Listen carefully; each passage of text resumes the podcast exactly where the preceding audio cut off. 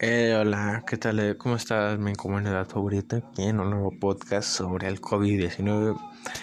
Eh, bueno, comenzamos con las medidas para evitar el, la propagación de este virus, que como todos sabemos es el correcto lavado de manos, la desinfección de frutas y verduras, de objetos de uso común, de em, el correcto uso de del cubrebocas, si se puede el uso de careta que mejor, eh, el evitar el, los abrazos, saludos de mano y los besos, eh, mantener una sana distancia son medidas muy esenciales para evitar esto. Vamos por buen camino, poco a poco se van bajando estos contagios, así que ánimo mi gente.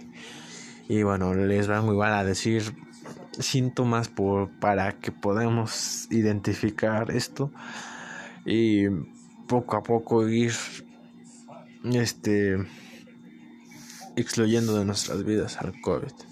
Bueno, los síntomas más comunes es la fiebre, la tos seca y el cansancio. Otros síntomas menos comunes son las molestias y dolores como el de garganta, el de cabeza, la diarrea, conjuntivitis, la pérdida del olfato y del gusto, las erupciones cutáneas o pérdida del color en los dedos, en las manos, en los dedos de las manos o de los pies.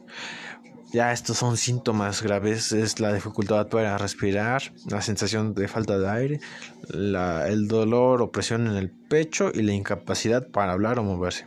En caso de sufrir esto, acuda al médico y de antemano, buenas noches, gracias.